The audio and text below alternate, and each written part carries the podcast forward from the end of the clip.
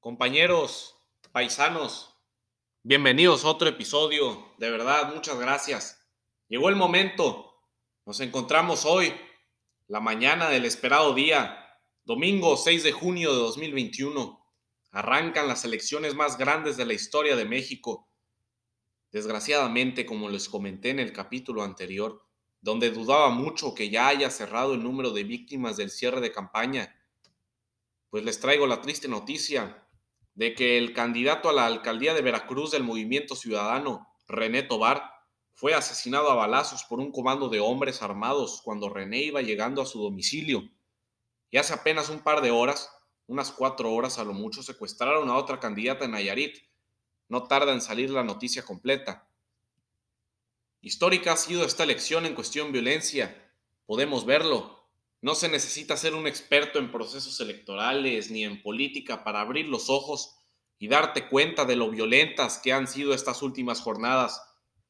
Baja California, amanecimos con las noticias de que cabezas, manos y piernas humanas fueron encontradas en casillas de Tijuana. Así como se los digo, cabezas, manos y piernas. Imagínense nomás, Terrazas del Valle y Mariano Matamoros fueron testigos y las víctimas de los hechos.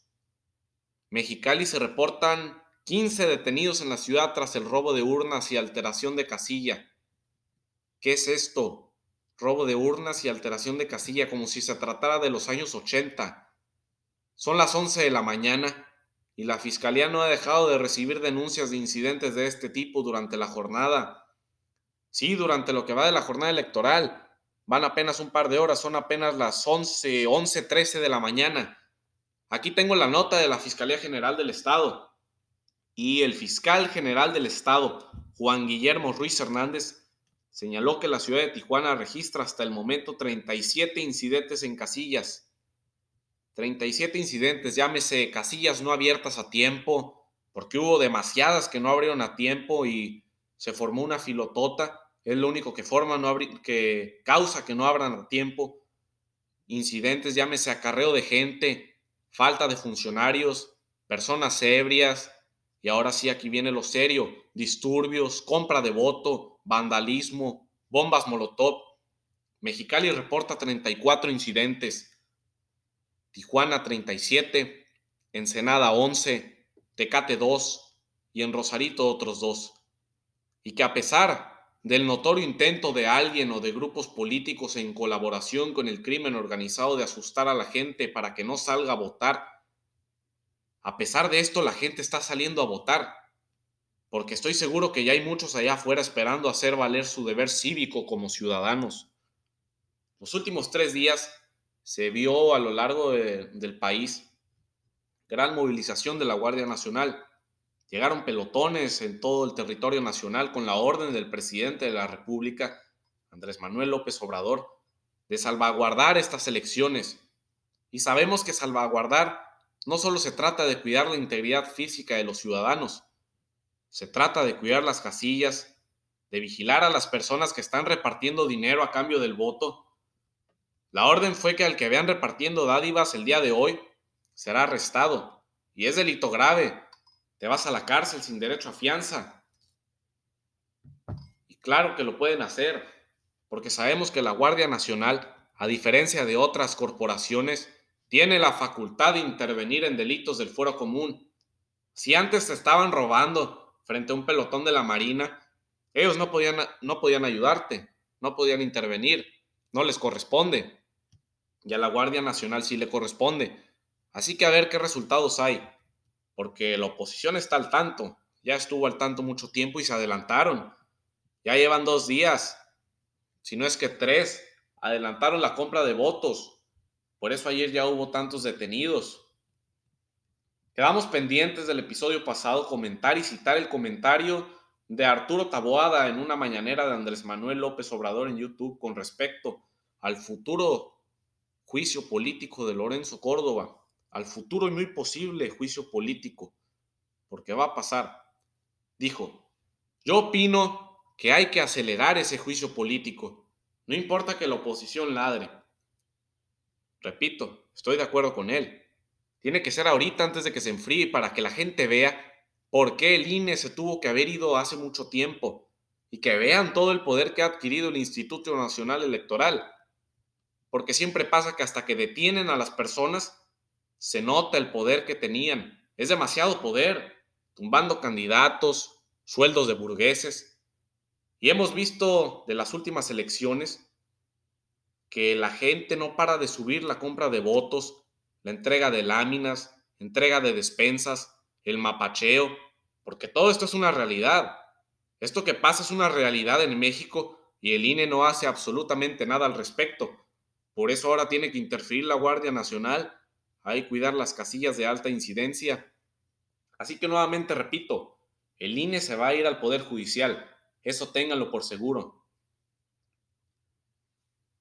A pesar, a pesar de tanta estrategia que les ha funcionado muy bien, la verdad, como la estrategia macedonio, que fue golpeteo, golpeteo al candidato, lo quemaron bien gacho, la verdad, pero ni modo, es política.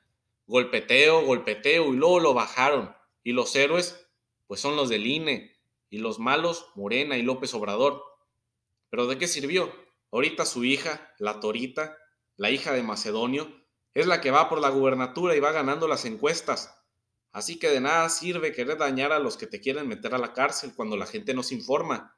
Va ganando. Esa estrategia del golpeteo es la que funciona para darte a conocer a nivel nacional, porque desgraciadamente las buenas obras no dan fama en México, las malas sí.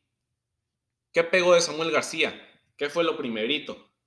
Cuando Mariana estaba comiendo alitas o costillas, no recuerdo qué fue, y se le veía la pierna, y Samuel dijo que estaba enseñando mucho, y los comentarios en Twitter atacando. Salte de ahí, le decían a Mariana. Y ahora son la pareja perfecta, la pareja ideal. Ya ven cómo si funciona golpeteo, golpeteo y luego héroes. Y ahora los héroes y los líderes de opinión resulta que son Anaya, Vicente Fox, Fernández de Ceballos y Salinas. México, por favor, abre los ojos. Así que a ver cómo les va. A ver qué partido tuvo las mejores estrategias porque se escogen tantos cargos públicos en esta elección que podría pasar cualquier cosa. Porque una cosa son las encuestas y otra totalmente diferente son los resultados del día de hoy. Porque todo apunta a que Morena se va a llevar la mayoría de los cargos. Todo apunta a que Morena, el PT y el Partido Verde, esta coalición se llevará la mayoría. Pero en el Congreso ya bajaron de 156 a 128 puntos por la crisis económica y sanitaria además de toda la pérdida de confianza con el golpeteo institucional de los últimos 8 o 10 meses, desde que empezó la campaña electoral en septiembre de 2020, y que la aprobación del 80% que tenían a principios de 2018 cuando llegó, ya bajó a 64% este 2021. Así que no se crean, Morena también está debilitándose. Y ahora con la línea 12, la inseguridad, tantos problemas que le están quitando popularidad y este efecto Morena, entonces, como les digo, lo bueno viene el día de hoy, domingo 6 de junio, no en encuestas pasadas, ni en creencias de redes sociales, eso ya quedó atrás. Los resultados se verán con la participación del día de hoy. Se pusieron muy, muy buenas las elecciones también por la excelente estrategia de la oposición. Hay que aceptarlo, porque al PRI y al PAN los dejó en la calle Morena. Y si no se juntaban, no la armaban, la verdad. Esta alianza que ya formaron en más de 219 distritos electorales está funcionando, está dando resultados, porque no están dividiendo el voto, es toda la coalición contra Morena. O estás con Morena o los quieres fuera. Se va a poner bueno, porque así como veo muchos comentarios mentándole la madre a Morena, veo otros miles de comentarios apoyando y pidiendo el voto masivo a favor. Y hay seis gubernaturas de las 15 que se están jugando, se están jugando muy bien, están muy competidas y que a principio de año se creía que todo era para Morena, pero no fue así, ya que hubo muy buenas estrategias por parte de los partidos y movimientos. Felicidades. Pero creo que a pesar de eso, de los 15 estados en disputa, me atrevo a decir que la mayoría será para Morena. De perdida unas 9, 10 de las 15, porque tiene mucho poder y mucha gente. No creas que porque te cae mal a ti, le cae mal a todos.